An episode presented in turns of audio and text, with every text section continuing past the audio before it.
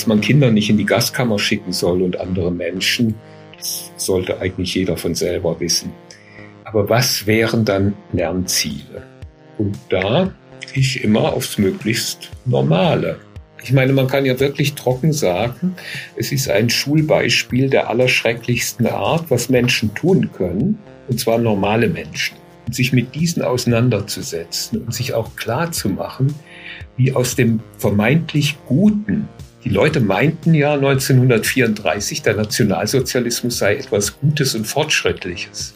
Wie daraus das absolut Böse entstehen kann. Diese komplexe und sehr offene Auseinandersetzung, das scheint mir das Allerbeste zu sein.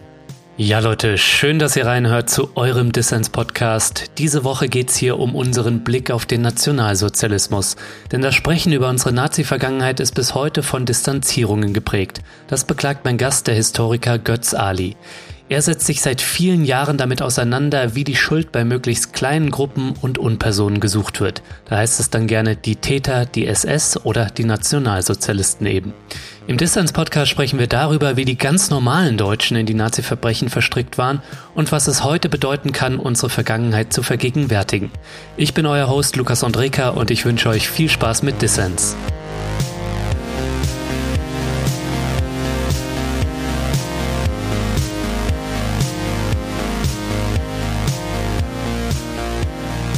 Herr Ali, schön, dass Sie beim Distance Podcast dabei sind. Vielen Dank.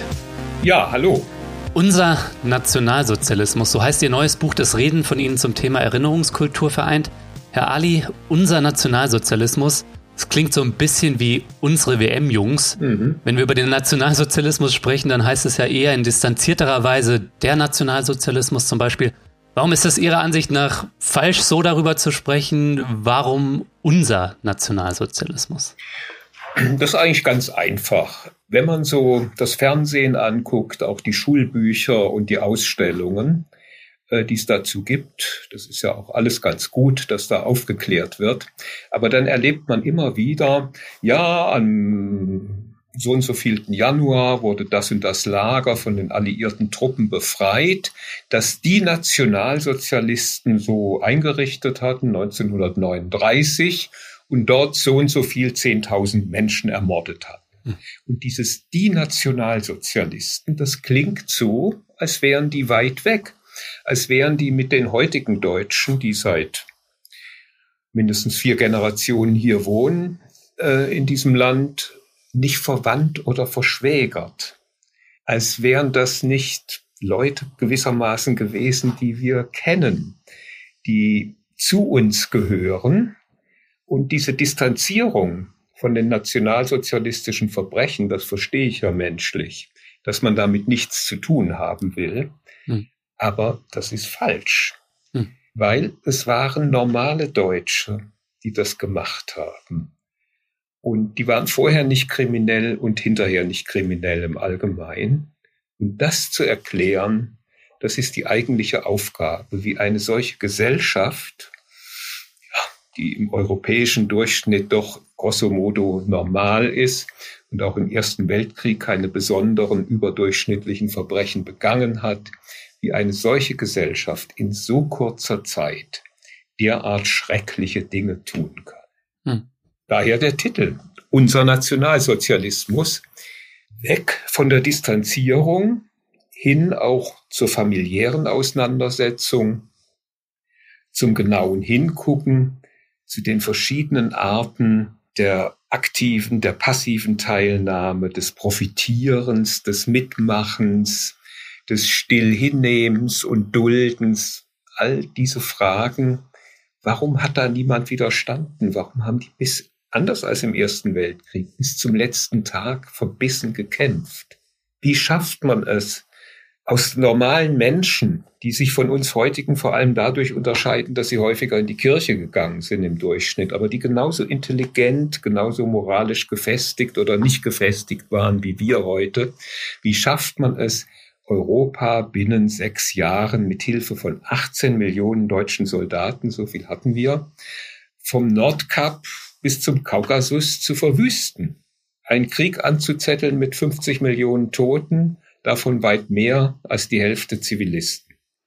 Ja, ich fand und finde Ihre Perspektive und vor allem das Forschen nach den eigenen Verbindungen zu diesen Verbrechen, das finde ich super spannend, weil ich habe das in meiner Schule und in der Familie auch erlebt und das geht, glaube ich, vielen so, dieses distanzierte Sprechen von den Nazis, der SS und den Tätern von Hitler und ähm, wenn man sich identifiziert hat mit der Zeit damals, dann eben mit Opfern oder Widerständlern. Ne? Mhm. Aber so der Blick auf die Tätergeschichten, vielleicht auch im eigenen familiären Kontext, der blieb mir lange verstellt. Und ich habe erst sehr spät in der Uni dann rausgefunden, habe mich dann mal auch gewagt, meine Eltern zu fragen, wie war das eigentlich bei uns in der Familie? Und habe dann herausgefunden, dass mein Uropa mütterlicherseits in der Waffen-SS in Polen war und war dann in Kriegsgefangenschaft in russischer und hat dann noch Briefe geschrieben an Mitgefangene. Ähm, er schreibt zwar nicht darüber, dass er an Erschießungen beteiligt war, aber höchstwahrscheinlich war er das in Polen, ne? Ja, das ist möglich. Ja, und das findet, glaube ich, immer noch viel zu wenig statt. Also es wird auch heute noch immer zu oft von den Nationalsozialisten, äh, den Nazis gesprochen. Wo beobachten Sie das denn heute vielleicht auch exemplarisch und welche Funktion erfüllt das Ihrer Ansicht final? Vielleicht auch diese Distanzierung? Na, diese Distanzierung ist menschlich. Wissen Sie, wenn man in einem Land lebt und äh, zu einer Bevölkerung gehört, irgendwie in ganz kurzer Zeit, nämlich binnen drei Jahren, sechs Millionen Juden ermordet hat, ja, und äh, 2,5 Millionen russische Kriegsgefangene hat verhungern lassen und die Stadt Leningrad dem Erdboden gleich machen wollten und also noch viel mehr Grausamkeiten, dann will man sich davon distanzieren. Das kann ich verstehen. Und unsere Erinnerungskultur verläuft ja auch so. Das war schon zu meiner Schulzeit so. Hm. Also das erste, was man gelesen hat, war Anne Frank. Als Pubertierender kann man sich mit diesem Mädchen sofort identifizieren. Man identifiziert sich mit einem Opfer und landet auf der guten Seite. Ich habe da nichts dagegen. Ja, es ist ja auch richtig, dass wir uns mit den Ermordeten, mit den Opfern auseinandersetzen. Hm. Genau dasselbe geschieht mit den Stolpersteinen. Wir verlegen Stolpersteine. Dagegen ist nichts zu sagen und fühlen uns ruckzuck auf der Seite der Opfer. Und das finde ich so ein bisschen einfach. Daraus kann man auch nichts lernen geschichtlich. Also wir wollen ja immer aus den nationalsozialistischen Verbrechen auch lernen. Lernen können wir über die Identifizierung mit den Opfern, so richtig sie ist, und mhm. also mit der Auseinandersetzung, dass auch die Familiengeschichten geschrieben werden. Ich habe das selbst in einigen Büchern getan, über Marion Samuel, über die Familie von Julius Fromm, den Kondomfabrikanten, über Siegfried Lichtenstädter, einen homosexuellen Schriftsteller. Das ist alles richtig. Aber im Hinblick auf die Frage, was folgt aus dem Nationalsozialismus, was müssen wir anders machen, bringt es überhaupt nichts. Ja, aber finden Sie denn wirklich, dass das gar nichts bringt? Also ich persönlich identifiziere mich als Antifaschist und hier bei mir in Konstanz, wo ich lebe und arbeite, da hat Georg Elser nach seinem Attentat auf Hitler versucht, dann über die Grenze zu machen und er wurde hier geschnappt und dann später auch umgebracht und ja, und der Antifaschist Elsa, der ist ja so eine Figur, mit der ich mich viel lieber identifiziere, als jetzt mit meinem Uropa, der bei der Waffen-SS war. Und aus seinem Beispiel kann ich da auch viel lernen, nämlich wie man aufrichtig für seine Ideale einsteht. Ja, ja, da haben Sie schon recht, aber eigentlich ist der Uropa interessanter für Sie. Erstens kommt er aus der eigenen Familie und er war gemessen sozusagen an den damaligen Deutschen einer, der 70, 80, 90 Prozent unserer damaligen Bevölkerung repräsentiert. Mhm. Ja, und das ist der Punkt. Also wir müssen uns doch fragen, wie sind die dazu gekommen, dass die sowas gemacht haben? Wie, wie, wie ist das geschehen? Ich habe mich sehr intensiv, äh, das kommt ja in dem Buch auch vor, anhand eines Vortrages, äh, den ich im Rheinland-Pfälzischen Landtag gehalten habe, mit den Euthanasieverbrechen beschäftigt. Mhm. Es war eine sehr beeindruckende Sitzung. Der Landtag mit Anwesenheitspflicht ist in eine Anstalt gegangen nach Alzey, Heil- und Pflegeanstalt, und da sind so und so viel 100 beziehungsweise über 1000 Menschen deportiert worden, nach Hadamar und ermordet worden. Das Interessante ist, das war vorher eine Reformanstalt, natürlich auch nahe Konstanz etwa die Anstalt Reichenau. Ja, ich wohne fußläufig von der ZFB Reichenau. Äh, hier ja. wurden mehr als 500 Menschen in der T4-Aktion deportiert und umgebracht. Ja, ja, das, darauf können wir noch zu sprechen kommen.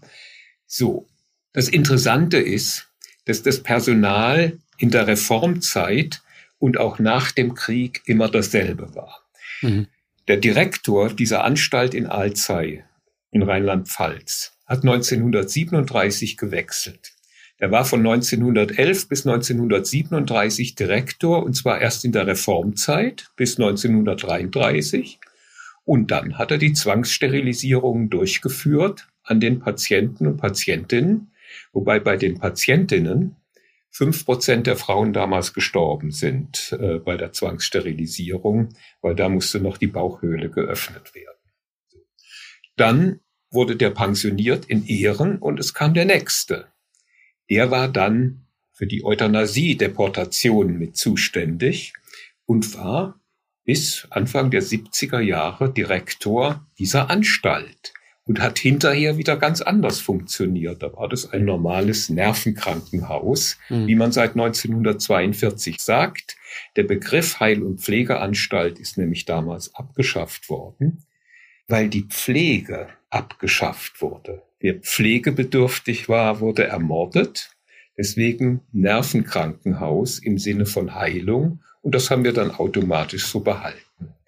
Und was die Anstalt Reichenau anbetrifft, sind dort 1941, glaube ich, mehr als 500 Menschen nach Hadamar deportiert worden. Und der frühere dortige stellvertretende Direktor, ein wunderbarer Psychiater, hat eine Untersuchung gemacht, wie die Angehörigen reagiert haben. Mhm. Weniger als 20 Prozent haben überhaupt nach dem Verbleib ihrer Angehörigen gefragt. Mhm. Und von diesen 20 Prozent hat er etwa 20 bis 30 Fälle gelesen, wo sie schriftlich reagiert haben, dass daraus eine gewisse Kritik oder eine Ablehnung des Wortens herauszulesen war. Also ein ganz geringer Prozentsatz. Die allermeisten haben sich nicht gekümmert. Und das ist interessant, weil die zweite Frage auf dem Fragebogen, es war ja ein bürokratisches Verfahren, lautete, von wem wird der Patient wie oft besucht in der Anstalt? Mhm. Wenn Sie das wissen, wissen Sie sehr, sehr viel. Und man weiß doch selber von sich, wir wissen es in der Gegenwart, wenn irgendjemand im weiteren Bekannten- oder Verwandtenkreis dauerhaft psychisch erkrankt, wie schnell es zu Kontaktreduzierung und auch zu Kontaktabbruch kommt. Das heißt, diese Menschen verschwinden gewissermaßen unter dem Horizont. Und man hat festgestellt, diejenigen, die regelmäßig Besuch hatten und die zu Feiertagen nach Hause geholt wurden, zum Geburtstag, zu Weihnachten, zu Ostern und so weiter, die auch Taschengeld kriegten und jeden zweiten Sonntag war jemand da und hat geguckt, die hatten eine Überlebenschance von 40 Prozent und diejenigen, die das nicht hatten oder in sehr eingeschränktem Maß, hatten eine Überlebenschance von 20 Prozent. Hm. Und das hat nichts mit Widerstand zu tun, sondern mit normalem, ja, wie Sie so wollen, menschlichem oder weniger menschlichem Verhalten. Verstehen Sie, was ich meine? Da wird immer gesagt, es waren die Nazi-Ärzte, Verbrecher im weißen Kittel und so weiter. Tja, aber warum haben denn die Leute diese offenkundig falschen Todesursachen so massenhaft hingenommen? Wenn man diese Frage stellt, dann muss man weitergehen. Die lebten im Krieg, es war eine starke erbhygienische Propaganda da, also wenn sie ein behindertes Kind bekamen in der Familie, kriegten sie keinerlei Hilfe. Heute sind diese Hilfen sehr stark, sehr groß sondern es wurden ihnen das Kindergeld für die gesunden Kinder gestrichen, weil sie nun im Verdacht standen, einer erbkranken Sippe in Anführungszeichen anzugehören. Mhm. sind sie in einer ganz anderen Situation. Und wenn man einen behinderten oder sehr auffälligen, sehr schwierigen Menschen in der Familie hat, der weiteren Familie, dann gibt es so, es gibt Todeswünsche natürlich von den Angehörigen, die verzweifelt sind. Das ist ja nicht einfach. Und es kommt darauf an, wie sich Staat und Gesellschaft verhalten. Es kommt natürlich auch auf den Level äh, des Reichtums an. Mhm. Und wenn Krieg ist, dann reduziert sich die moralische Wahrnehmung innerhalb weniger Wochen, weniger Monate auf den unmittelbaren, engen, kleinsten Familienkreis. Und da wird einem vieles, was drumherum ist, egal. Zumal, wenn dann der Bombenkrieg kommt, wenn der Krieg immer gefährlicher, immer aussichtsloser wird. Und Hitler hatte Gründe zu sagen, wir können das nur im Krieg machen. Er hat gewusst, dass im Krieg die Möglichkeiten für solche Verbrechen groß sind. Mhm. Ja, ich finde es auch ein sehr gutes Beispiel dafür, dass wir schon auch tiefer bohren müssen und es nicht dabei belassen können, zu sagen, dann war halt da Gleichschaltung und Terrorregime. Und klar darf man die Nazi-Diktatur nicht vergessen, aber dass wir eben auch auf diese Graubereiche schauen, wo die Leute den Nationalsozialismus aktiv oder passiv gestützt haben. Denn ohne die Überzeugung, ohne den Opportunismus oder ohne das Wegducken der Mehrheit der Deutschen wären die Nazi-Verbrechen so nicht möglich gewesen. Ich glaube, es ist einfach notwendig, sehr genau über die Zeit des Nationalsozialismus, das Verhalten der einzelnen Menschen zu reden, also wie, wie raffiniert diese ganze Situation durch den Krieg, durch die Propaganda, durch die tatsächliche oder scheinbare Bedrohung, äh, die die Leute empfunden haben, durch die Not und Demütigung, die sie äh, seit 1919 meinten erlebt zu haben in der Weltwirtschaftskrise, all diese Schwierigkeiten, das zu sehen also nicht zu verabsolutieren, aber mit in die Betrachtung einzubeziehen, das äh, scheint mir wichtig und mhm. also mir kommt es immer darauf an, das Normale, auch das Wiederholbare zu sehen. Ich schreibe, glaube ich, im Vorwort, dass man Kinder nicht in die Gaskammer schicken soll und andere Menschen. Daraus kann man nichts lernen. Das ist kein Lernziel. Das sollte eigentlich jeder von selber wissen. Aber was wären dann Lernziele?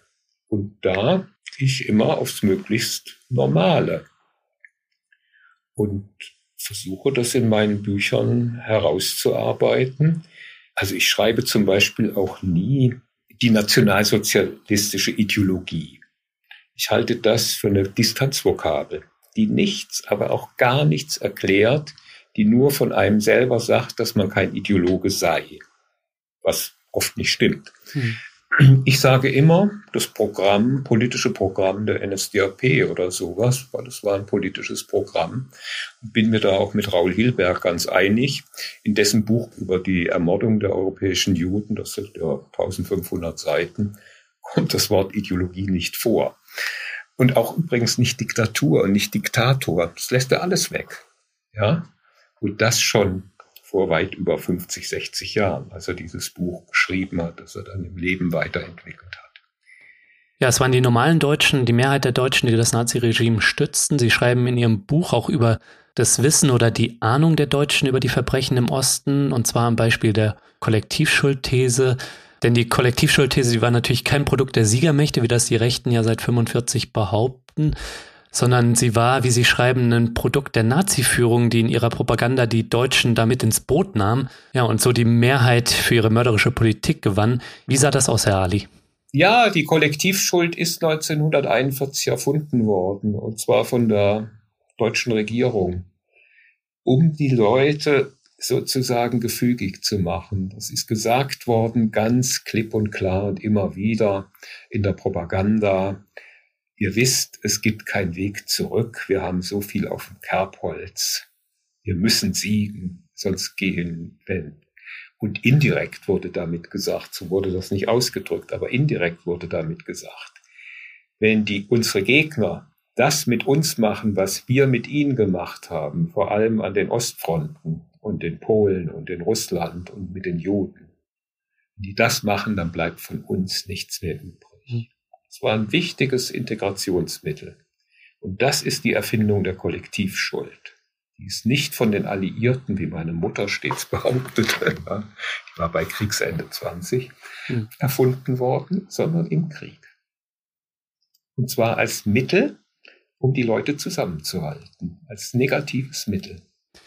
Ja, das ist auf jeden Fall super spannend, weil es eben zeigt, dass wir nicht nur auf die bösen Nazis und den bösen Hitler schauen müssen, sondern auch darauf, wie die Mehrheit der Bevölkerung in die Diktatur integriert wurde. Herr Ali, wenn Sie von unser Nationalsozialismus schreiben, ich sehe mich da selbst natürlich in der Pflicht, äh, so daran zu erinnern und die Vergangenheit so zu vergegenwärtigen.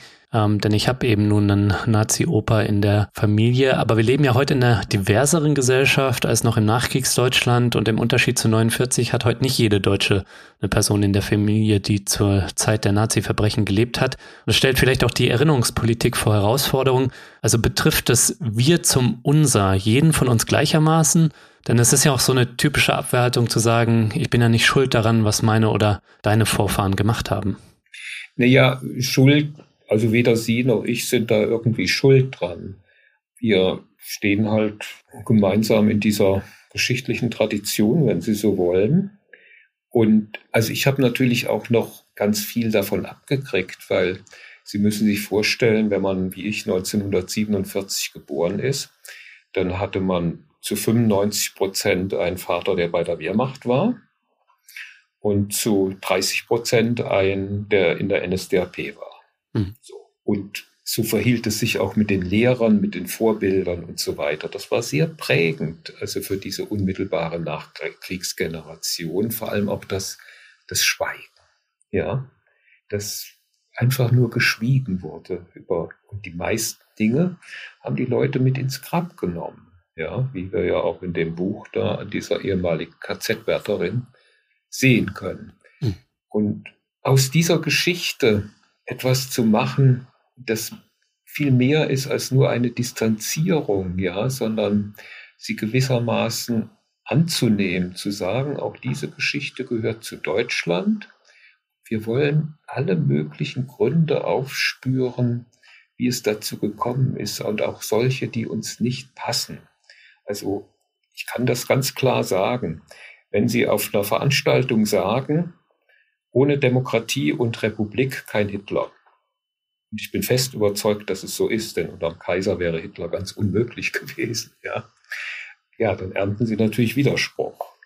Aber das ist ein Problem, dass dieses Regime aus der ersten deutschen Republik und den Möglichkeiten und einer Demokratie erwachsen ist, mit einer deutschen Wählerschaft, die 1932, wenn man die Kommunisten und die rechtsnationalistischen Parteien dazu nimmt, zu zwei Dritteln die Republik abgewählt hat. Zu zwei Drittel der Wählerschaft wollten die Republik nicht mehr aus unterschiedlich radikalen Überzeugungen. Das ist ein Punkt, äh, über den man sprechen muss. Ich meine, man kann ja wirklich trocken sagen, es ist ein Schulbeispiel der allerschrecklichsten Art, was Menschen tun können, und zwar normale Menschen. Also die, ja, ich meine, gut, die hatten einen verlorenen Krieg hinter sich, Inflation, schwere Zeiten, das ist, muss man alles dazu denken, aber das kann uns ja auch wieder passieren. Und warum machen die das? Warum machen das, haben das andere Leute nicht gemacht? Wie ist es zu dieser wahnsinnigen negativen Energieexplosion gekommen in so kurzer Zeit. Zwölf Jahre, Sie sind zwar noch jung, aber zwölf Jahre sind auch lebensgeschichtlich eine sehr kurze Zeit. Und Sie müssen die Kernzeit nehmen. Das waren nur acht Jahre.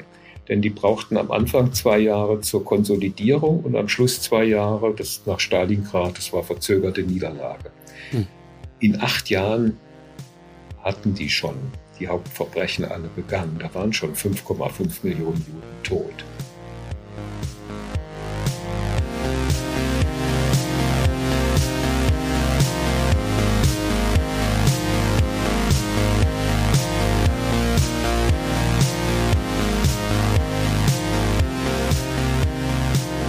So Leute, ich möchte die kurze Pause nutzen, um den mehr als 1000 Fördermitgliedern zu danken, die meine Arbeit supporten und auch seit neuem die Arbeit von der Was tun Crew um Enken und Valentin. Ihr macht es möglich, dass Podcasts über Kapitalismus und das gute Leben erscheinen können und zwar kostenlos, werbefrei und für alle da draußen. Wenn du noch nicht dabei bist und dir dieser Podcast hier gefällt, dann werde doch jetzt auch Fördermitglied. Dabei sein kannst du schon ab 2 Euro im Monat und als Fördermitglied winken Goodies und du nimmst jede Woche an meinen Verlosungen teil.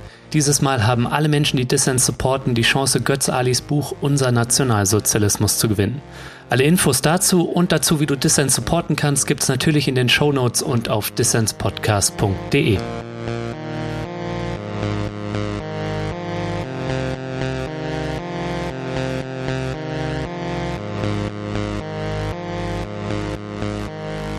Ihr hört den Dissens-Podcast. Mein Gast ist der Historiker Götz Ali. Wenn wir so lernen, und ich glaube, das ist immer noch ein Lernen, weil mir scheint auch heute, auch ja. Äh, nach 40 Jahren ihrer historiografischen Tätigkeit zum Nazi-Regime und zum Holocaust, ähm, scheint immer noch dieses distanzierte Sprechen über die nazi-deutsche Vergangenheit zu überwiegen, ja. Aber wenn wir. Es wird sogar stärker. Mhm, da können wir gleich noch drauf zu sprechen werden. Aber wenn wir, wenn wir davon wegkommen, über die normalen Deutschen damals sprechen, ja, mhm. über meinen Uropa, hunderttausende weitere Täter, aber auch die Mitläufer und die Dulder, ja. Wenn wir so in die Vergangenheit schauen, Herr Ali, welche Lehren und Pflichten erwachsen da aus Ihrer Sicht für uns heute? Was sind wir da den Opfern unseres Nationalsozialismus schuldig? Ja, das ist meiner Ansicht nach eine zu große Frage, weil die sich lässt sich natürlich nicht in einem Satz beantworten.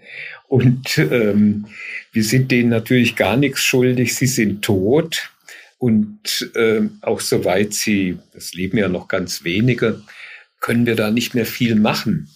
Aber also mir geht es so um die Frage dessen, was man daraus lernen kann. Und ich glaube, da ist man vielleicht in der Gegenwart etwas aufgeschlossener.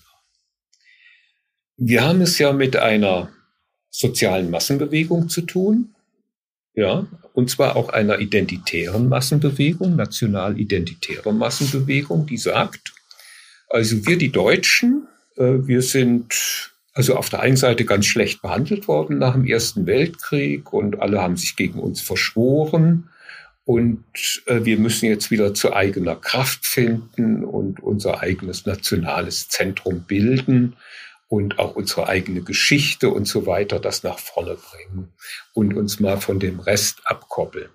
Mhm. Das so allgemein gesprochen ergibt schon eine, glaube ich, eine gewisse Kritik an heutigen identitären Unternehmungen, die illiberal sind. Mhm. Mussolini hat den Begriff der Demokratia illiberale geprägt, also der illiberalen Demokratie, den wir heute Leuten wie Orban zuschreiben. Hitler hat diesen Begriff im Grunde übernommen. Also immer die Massen mitnehmen, Abstimmungen machen, Volksversammlungen, auch dieses Gefühl von Gemeinsamkeit, Ausgleich zwischen Arm und Reich, Umschuldung. Das waren doch Dinge, die im Nationalsozialismus wirklich funktioniert haben. Wir lernen immer die wilden KZs, Ermordung von dem und dem und dem. Ja, gut. Das ist die eine Seite. Die andere Seite ist, dass dieses NS-Regime nach 14 Tagen Pfändungen und Exmittierungen verboten hat. Und das in der Weltwirtschaftskrise. Hunderttausende waren davon bedroht, weil sie ihre Mieten nicht mehr bezahlen konnten, ihre Schulden nicht mehr bezahlen konnten, vor allem auch Landwirte, bedroht von Enteignungsverfahren, also von Zwangsversteigerungen und Exmittierungen aus den Wohnungen. Ja, wir würden das heute gutes Mietengesetz oder so nennen, ja, oder Mietpreisbremse. Auch das ist sofort eingeführt worden, es ist Kündigungsschutz eingeführt worden, all das. Und diese normalen Sachen, die in unsere heutige Gesetzgebung hineinreichen und diese normalen Mittel, wie sie funktionieren, das zu untersuchen, das, das sehe ich als zentral an.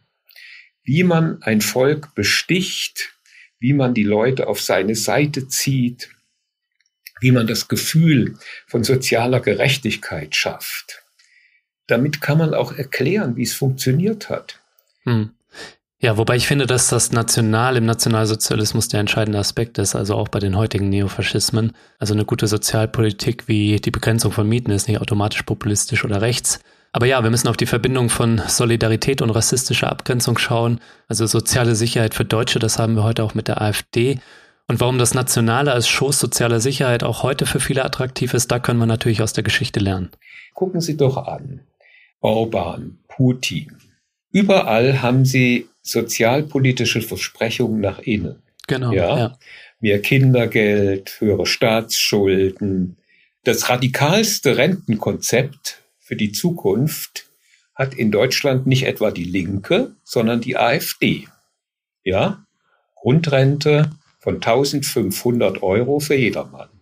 Also diese Mischung aus Exklusivität, nationaler Exklusivität, wie Sie sagen, und gleichzeitig große sozialen Versprechungen und auch Minderung der inneren Spaltung und Abgrenzung aber nach außen gegenüber anderen. Also das gehört zusammen und das ist ein Konzept, das immer funktionieren wird. Mhm. Und dann auch der Rassismus. Wir sagen natürlich, und ganz zu Recht, äh, Rassismus ist was Böses, das wollen wir nicht. Da bin ich völlig einverstanden, ja. Aber das Interessante am Rassismus ist nicht nur, dass man sagt, hier gibt's minderwertige, also in Anführungszeichen Menschen und die haben mit uns nichts zu tun und mit denen sollten wir uns nicht vermischen und die sind fremd und die müssen hier raus. Das ist die eine Seite. Die andere, mindestens genauso populäre Seite ist die, dass man selber zu einer überlegenen, moralisch privilegierten Kollektiv gehört, das genau beschrieben ist, nämlich der, dieser edle arische Herrenmensch. Das waren 90 Prozent der deutschen Gesamtbevölkerung, die dazu gehörten, ja. Und dass die was Besseres sind und besondere Rechte haben und etwas dürfen, was die anderen nicht dürfen. Das ist bis heute populär. Ja. Also die, diese Seite. Und die hängt auch mit der anderen, dass man auf andere herabschaut oder sie tritt oder ausbeutet und so weiter, nicht unmittelbar zusammen, sondern wir, so komisch und klein wir sind, wir gehören aber einem ganz großartigen Kollektiv an, das uns zu Rechtsbrüchen, zum Raub, äh, zu eigenen neuen Moralvorstellungen und so weiter legitimiert und zu einem Verhalten gegenüber anderen, das wir untereinander niemals äh, akzeptieren würden. Also diese Dinge, die in die, so in die Gegenwart reinreichen. Mhm. Und dann ist eben, also, was wir uns nicht vorstellen können, dieses Integrationsmittel des Krieges. Also wir erleben das ja jetzt langsam im Fall der Ukraine also wo das so näher rückt und wir plötzlich über unsere Bundeswehr doch anders sprechen als noch vor zwei Jahren. Und auch so Wörter wie Wehrbereitschaft und so weiter, die vor zwei Jahren keinem Menschen über die Lippen gekommen sind, in Deutschland oder nur sehr wenigen, plötzlich wieder so beginnen eine Rolle zu spielen, ja. Und der Krieg ist einfach ein ganz radikales und wunderbar funktionierendes Integrationsmittel. Und es führt auch sofort zur Distanz und zur Reduktion der moralischen Ansprüche hinsichtlich außenstehender Menschen. Ja. Wenn wir jetzt nochmal die Verbrechen Nazi-Deutschlands und der normalen Menschen, die die Verbrechen durchgeführt und mitgetragen haben, was ja so zentral ist in ihrem Denken und Forschen über ähm, diese Zeit, wenn wir das nochmal in den Blick nehmen, nochmal kurz die Frage um mit Bitte um eine konzise Antwort. Was folgt dann aus diesen Überlegungen zum Massencharakter, zu den normalen Deutschen, die diese Verbrechen mitgetragen, wenn wir auf heutige Erinnerungskultur und auf heutigen auch Antifaschismus schauen? Weil Sie haben vorhin schon angedeutet, dass auch heute die Distanzierungen äh, mit Blick auf die Vergangenheit überwiegen. Also auf heutigen sogenannten Antifaschismus bezogen äh, denke ich, dass man sich erstens nicht als besserer Mensch fühlen sollte. Das finde ich sehr wichtig. Also, dass man nicht denkt, man stünde selber auf der besseren und sicheren Seite der Geschichte. Das ist eine zentrale Botschaft, weil das ist Teil des Nationalsozialismus, dieses Denken. Auch, dass man nicht als Minorität anderen irgendetwas diktiert oder sagt, wie ist der richtige Lebensweg oder das muss so und so sein. Ich gebe auch zu bedenken, dass zum Beispiel totalitäre Regime sich dadurch auszeichnen, dass sie systematisch Straßen und Plätze als allererstes umbenennen und solche äußerlichen Maßnahmen ergreifen und alles Mögliche abschaffen, was bis dahin irgendwie normal war, auch die ganze Pluralität der Gesellschaft in Frage stellen und auch Feindbilder entwickeln. Ich glaube nicht, ähm, dass es richtig ist, zu sagen, äh, dass sagen wir mal, Autofahrer schlechtere Menschen sind als Fahrradfahrer oder sich so zu verhalten. Naja, Ali, aber das Beispiel ist natürlich wieder eine schambehaftete Reaktion der Mitte der Gesellschaft. Die Klimabewegung und Linke fordern ja eine andere Mobilität ein und haben da die Fakten des Klimawandels auf ihrer Seite. Also das ist mir jetzt zu hufeisig. Naja, Moment. Also es geht darum, was so ein totalitäres Regime abschafft, ist der Kompromiss. Ja, Kompromisse, gesellschaftliche Kompromisse darf es nicht geben. Es ist antiplural. Ja, die Leute sagen, Sie hätten die Wahrheit gepachtet. Sie machen große Pläne für die Zukunft. Sie regieren auch über die Bedürfnisse einzelner Menschen oder ganzer Völker hinweg. Also das muss man sich so, ich finde, schon fragen, ob das richtig ist. Und das gilt auch für die linke Seite. Also wir haben, hm. die Übergänge sind doch äh, sehr fließend. Ich habe ja dieses Beispiel von Horst Mahler da drin, ja, mit dem ich ja in meiner Jugend schon zu tun hatte. Und zwar sozusagen als eine Art Vorbildmensch in der 68er Bewegung, ja, der sich selber damals eingesetzt hatte dafür, dass die Villa, wo die Wannsee-Konferenz war, endlich zur Gedenkstätte wurde und später zum Holocaustleugner wurde. Also diese Fragen, das gilt ja übrigens auch für diesen einen AfD-Abgeordneten, Gideon, wie heißt der nochmal? Wolfgang Gideon aus Baden-Württemberg, ehemalig bei der AfD, ja.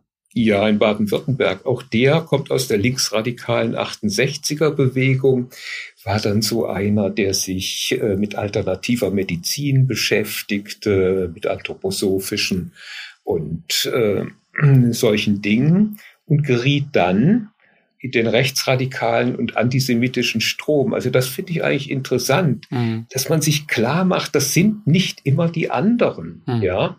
Und dann gibt es eben so, es gibt Lebenslügen, dass die Linke mit dem deutschen Nationalsozialismus nichts zu tun gehabt hätte. Das ist einfach, wenn man das denkt, kommt man überhaupt nicht weiter, dann hat man den Nationalsozialismus nicht begriffen. Und ich kann ein ganz klares Beispiel sagen. Der Übergang der Gewerkschaftsorganisation 1933 wird immer so beschrieben, als seien die Gewerkschaften am 2. Mai 1933 zerschlagen worden. Das ist nicht richtig. Der Dachverband der ADGB ist zerschlagen worden, aber nicht die Einzelgewerkschaften. Die Einzelgewerkschaften sind ganz systematisch und langsam in die deutsche Arbeitsfront überführt worden.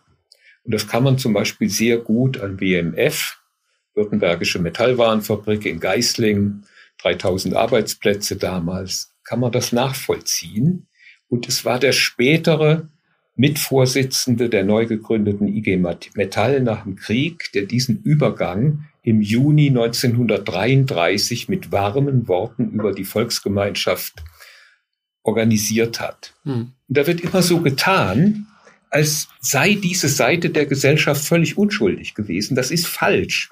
Wir hatten den Nazi Kiesinger als Bundeskanzler. Das ist bekannt. Aber wir hatten im damaligen Kabinett mit Willy Brandt dem Immigranten, der in norwegischer Uniform nach Berlin zurückgekehrt ist, als Soldat, norwegischer Soldat. Wir hatten in diesem Kabinett acht ehemalige NSDAP-Mitglieder. Drei von der CDU mit dem Kanzler, eine von der CSU und vier von der SPD. Da ist eine riesige Lüge noch drin in unserer Gesellschaft. Und da kommen wir zu dem Punkt, das ist ja eine ganz wichtige Sache in dem Buch, der Aufsatz von Anne Prior, den ich da aufgenommen habe, mit der Frauensekretärin des DGB in Nordrhein-Westfalen, die sich als KZ-Opfer ausgegeben hat und die deswegen das so gut drüber sprechen konnte, weil sie selber KZ-Wärterin gewesen ist. Mhm. Und diese Enthülle, also dass das an einem Fall mal aufgezeigt wird, das habe ich vor acht oder neun Jahren begutachtet, diesen Text. Niemand wollte ihn drucken. Und weil ihn acht oder neun Jahre niemand drucken wollte, habe ich ihn jetzt Huckepack in dieses Buch genommen. Und diese Mitverantwortung, diese Frage, wie haben sich deutsche Sozialdemokraten, Kommunisten als Soldaten an der Ostfront verhalten? Darüber gibt es keine Literatur, fast keine, obwohl klar ist, dass die überwiegend ganz genauso funktioniert haben wie alle anderen. Die haben sich nicht anders verhalten. Das ist eine völlige Einbildung. Hm. Und diese Normalität im Bösen zu erkennen und diese schleichenden Übergänge und wie Menschen dazu kommen, ja, das kriegen sie mit dieser Dichotomie. Hier sind die Antifaschisten und dort sind die Antisemiten und die Bösen und die Bedrohlichen, kriegen sie nicht hin. Und ich würde Ihnen raten, von dieser, von dieser Gegensätzlichkeit abzulassen und äh, genauer zu gucken, äh, wie verhalten sich Menschen in komplizierten, in herausfordernden Situationen und was muss man machen. Ja, bei allem, was Sie sagen, finde ich schon wichtig, dass wir den Begriff Antifaschismus, dass wir an dem festhalten und auch eine antifaschistische Kultur formulieren und vertreten, also uns gegen Höcke und Co. stellen und das tun Sie ja auch. Aber man sollte die historische Mitverantwortung von vielen Linken und Gewerkschaftlern im Nationalsozialismus nicht ausblenden und ja auch sich nie im Besitz der Wahrheit wähnen sondern sich ja selbstkritisch mit eigenem Rassismus und den eigenen autoritären Abgründen auch auseinandersetzen. Da würde ich Ihnen schon recht geben, ja. Ja, das scheint mir sehr wichtig. Also, dass man ja nicht immer von den anderen redet, ja. Also, sondern so von sich selber. Also wir sind natürlich hier so Mittelständler und so weiter. Äh, natürlich äh, sind wir keine Rassisten. Das ist doch ganz klar. So denken wir das. Aber gucken Sie mal hier, ich bin in Berlin und diese jungen Familien mit ihren Kindern, ja, die sind gerne in Kreuzberg, Friedrichshain. Äh, die kommen da aus Schwaben oder sonst wo oder wohnen schon hier, egal. Kaum werden diese Kinder schulpflichtig, kriegt man Anrufe, können wir uns nicht bei dir oder ihnen melden, damit wir unser Kind auf die richtige Schule kriegen.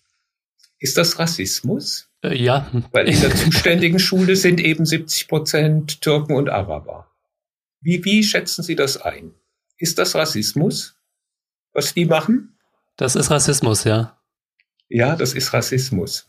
In Frankreich geht das nicht, weil dort sind diese Ausweichreaktionen unmöglich. Ja, also wenn sie nicht auf eine Privatschule schicken ihre Kinder.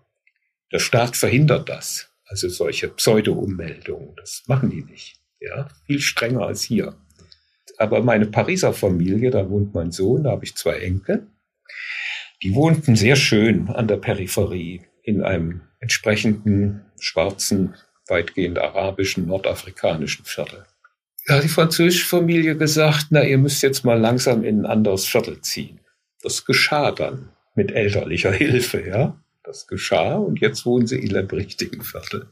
Ja, also das sind doch eigentlich, wenn Sie so wollen, rassistische Erscheinungen in unserer engeren Umwelt, in, die man so als bürgerlich-liberal bis linksliberal und gar links bezeichnen kann, mhm. die jeden Tag stattfinden.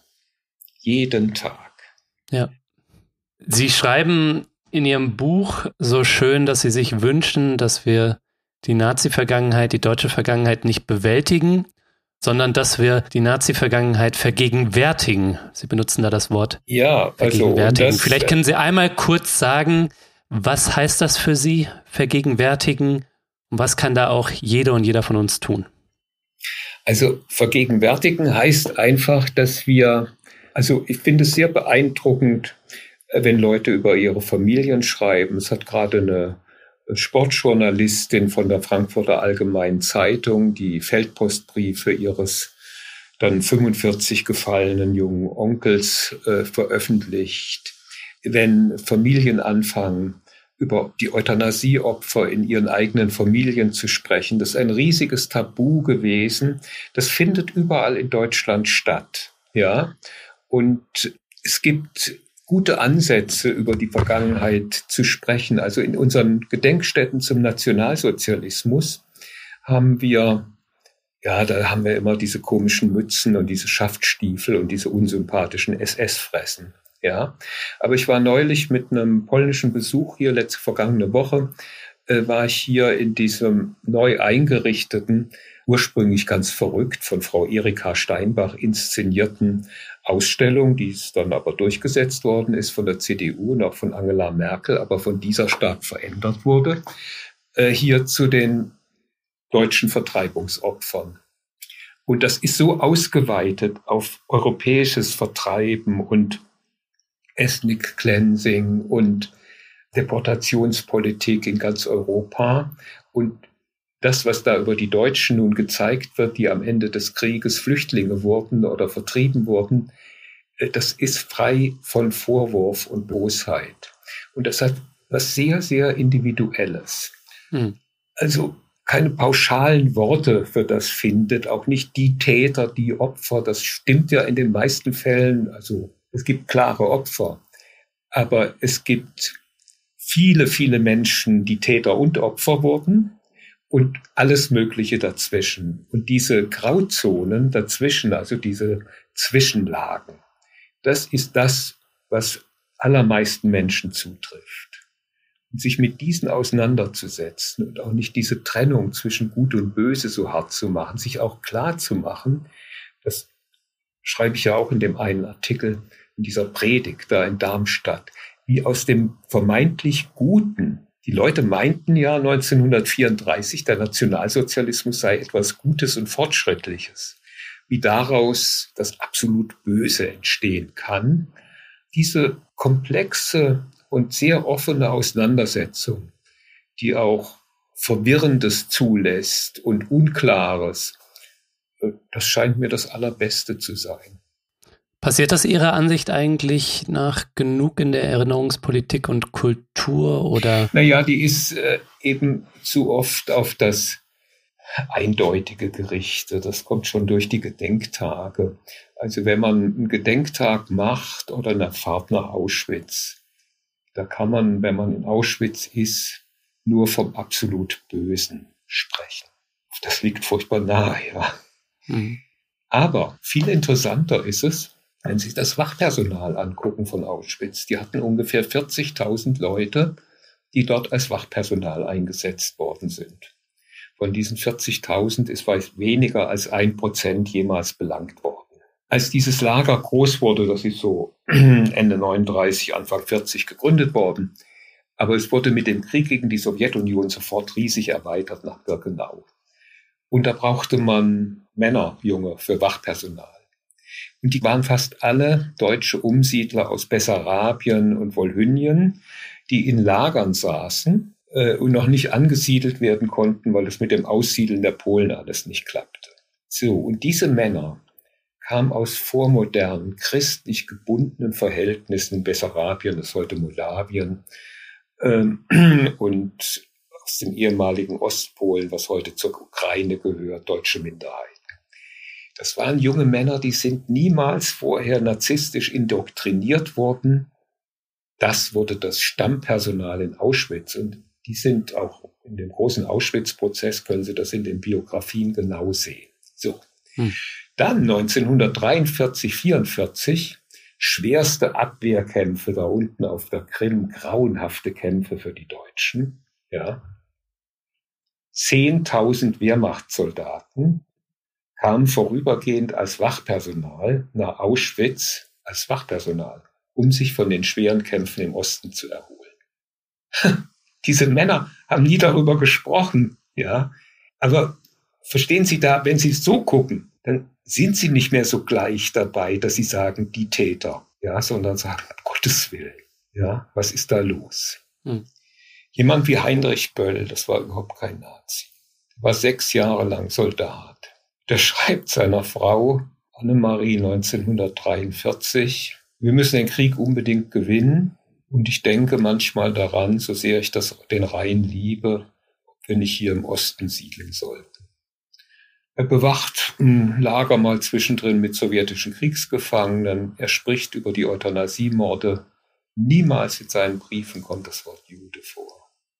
Ist jetzt kein Täter, kein Opfer, aber also in solchen Betrachtungen, wie da, also wie, wie der Soldat Böll funktioniert, ja, obwohl er ein Humanist ist, ein gläubiger Katholik, einer, wissen Sie, und das finden Sie wahrscheinlich überall. Sobald man in der Verwandtschaft oder in kleinen Ortskreisen, also die übersichtlich sind, sich umtut, findet man immerzu genau das. Und diese Fälle, sag ich mal, die sind uns nah. Mhm. Und so ein Extremmörder, sagen wir mal, wie hier in Schindlers Liste, Herr Amon Goeth, also in Plaschow, dieses KZ, also in einem Vorort von Krakau, muss man sagen, oder der Schöss, äh, der Kommandant von Auschwitz, sich mit denen zu beschäftigen, das hat, glaube ich, wenig Sinn. Ich glaube, man lernt viel mehr, wenn man sich mit diesen Zwischenwelten, die ja das Funktionieren ermöglichen, ohne die geht es nicht die, weiß ich, eine halbe Million Schwerverbrecher oder Leute, die sagen, die anderen müssen wir totschlagen, die finden sie wahrscheinlich immer. Aber warum sind die anderen nicht in der Lage, ab einem bestimmten Punkt das zu stoppen, sondern schwimmen mit? Sie finden ja jetzt wahrscheinlich so in Russland und in anderen Kriegen immer sofort auch ganz ähnliche Phänomene. Ja, Herr Ali, ich danke Ihnen vielmals, dass Sie mich hier besucht haben. Dankeschön. Ja, Dankeschön auch.